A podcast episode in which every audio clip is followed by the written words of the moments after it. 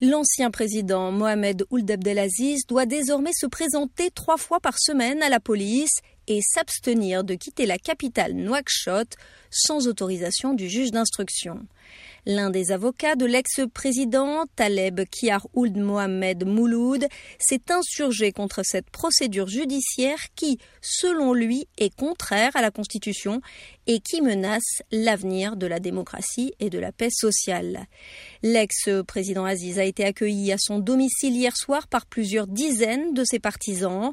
La justice mauritanienne veut faire la lumière sur des faits présumés de corruption et de détournement de fonds publics pendant ses années au pouvoir, notamment la gestion des revenus pétroliers et la vente de domaines de l'État.